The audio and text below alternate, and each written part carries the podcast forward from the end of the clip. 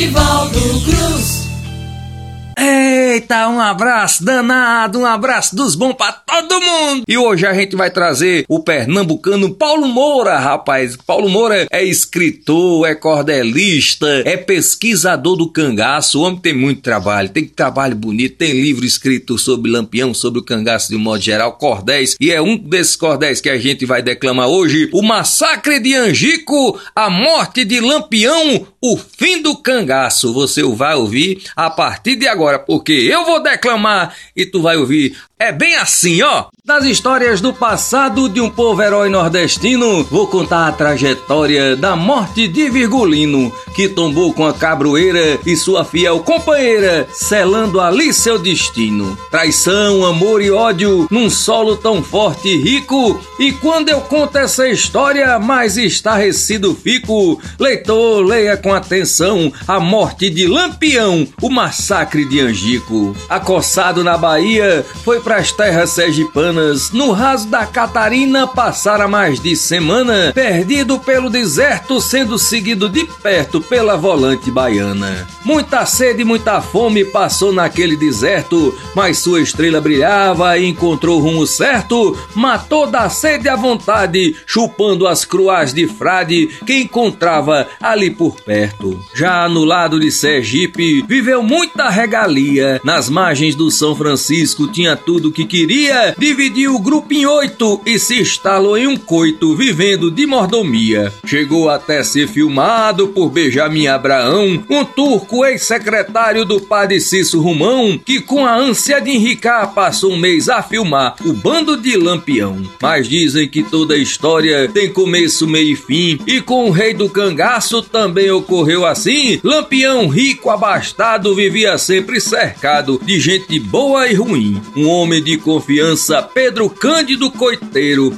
na cidade de Piranhas, tinha a função de olheiro, vivia sempre em ação, levando pro capitão arma, comida e dinheiro. Pedro também tinha um mano que se chamava Durval. Os dois iam pra Piranha carregar material e dizem ninguém garante, iam pagar a volante uma quantia mensal. Muita volante valente perseguia os marginais, visando ali os valores que levavam nos bornais Virgulino inteligente comprava então muita gente para que lhe deixasse em paz. O governo de Getúlio forçou a perseguição e a indústria do cangaço foi entrando em depressão. O poder executivo não encontrava motivo para aquela situação. Apertaram coronéis que acoitavam bandidos, oficiais das volantes se viram persuadidos a dar um ponto final naquele terrível mal por tantos anos sofridos. Só existiria um modo de prender o capitão, envenenar seu repasto à custa de traição, pois na batalha se via que ninguém conseguiria dar cabo de Lampião. E foi mesmo que fizeram para dar cabo do bandido. Pedro Cândido foi preso, interrogado e agredido. Depois de muito apanhar, Pedro teve que falar onde ele estava escondido. E o tenente João Bezerra foi o chefe da volante que, junto com Aniceto, levaram o plano adiante para compor a cabroeira. Mandaram chamar Ferreira, que era um bravo aspirante. Mandaram Pedro levar já pro coito de noitinha a comida envenenada e de todo tipo tinha. Envenenaram o café, a carne seca e até uma saca de farinha. Quando a comida chegou, o bandido Zé Sereno notou em uma garrafa um buraquinho pequeno e reclamou: Capitão, não come essa refeição que tá cheia de veneno. Mas Lampião confiava. Faço muita fé em Pedro. Pode provar da comida e pode beber sem medo. Pedro Cândido é meu amigo. Com nós não tem falsidade, nem maldade, nem segredo. Lampião já planejava no outro dia seguir e estava muito cansado, sem coragem para agir. Foi pena não ter sabido que estava sendo traído e ia morrer sem fugir. Essa atitude covarde Pedro não pôde evitar, Depois já tinha um soldado pronto para lhe sangrar, mas mesmo com covardia, Lampião não merecia ter morrido sem lutar. A força cercou a gruta de Angica em todos os lados e às quatro da matina todos foram metralhados. Quase ninguém reagiu e quem pôde só fugiu porque já estava acordado. Elétrico, mergulhão, moeda, enedina e mangueira, caixa de fósforo, Luiz Pedro, Cajarana e Quinta-feira não lutaram, não fugiram, nem sequer reagiram ao cerco da cabroeira. Maria Bonita caiu ao lado de Lampião, que jazia num lajedo com um tiro no coração. Ali tristeza e agonia, Virgulina e sua Maria, soberanos do sertão. A rainha cangaceira teve o corpo violado com um talo de macambira que introduziu-lhe um soldado. Outro então lhe degolou. Nesse triste ato mostrou ser um bandido fardado. A sanha vindicativa da volante intransigente não conhecia limites, nem bondade, nem patente. A ordem era saquear, cortar cabeça e roubar, não era mais indecente.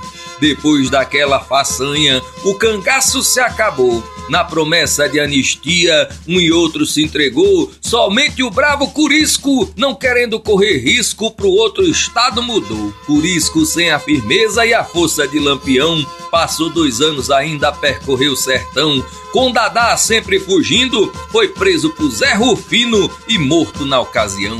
O cangaço nordestino alcançou notoriedade através de Virgulino, um homem forte de verdade, que matou para não morrer e para enfim proteger não mais que a integridade. Os crimes que cometeu foram os mesmos da volante: saque, roubo, atrocidades no sertão era constante, por inversão de papéis até mesmo os coronéis agiam quais meliantes. E reinou absoluto Virgulino Lampião foi o maior bandoleiro das caatingas do sertão.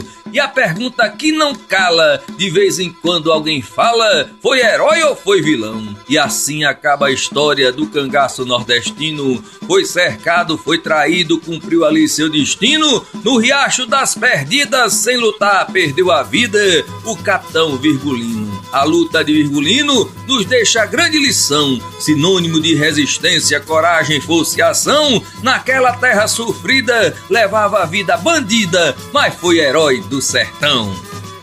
E hoje você ouviu mais uma versão da morte de Lampião, né? Tem várias, cada um diz de um jeito, cada um acredita de um jeito, e o Paulo Moura diz que foi desse jeito aí que você ouviu, né? Então você ouviu hoje o massacre de Angico, a morte de Lampião e o fim do cangaço do cordelista e escritor pernambucano Paulo Moura. Eu só tenho que agradecer a você pelo seu carinho, por dar essa oportunidade, né? E dizer o seguinte: viva a cultura nordestina, viva o nosso é do cordel, viva o nosso povo, viva nós! boys.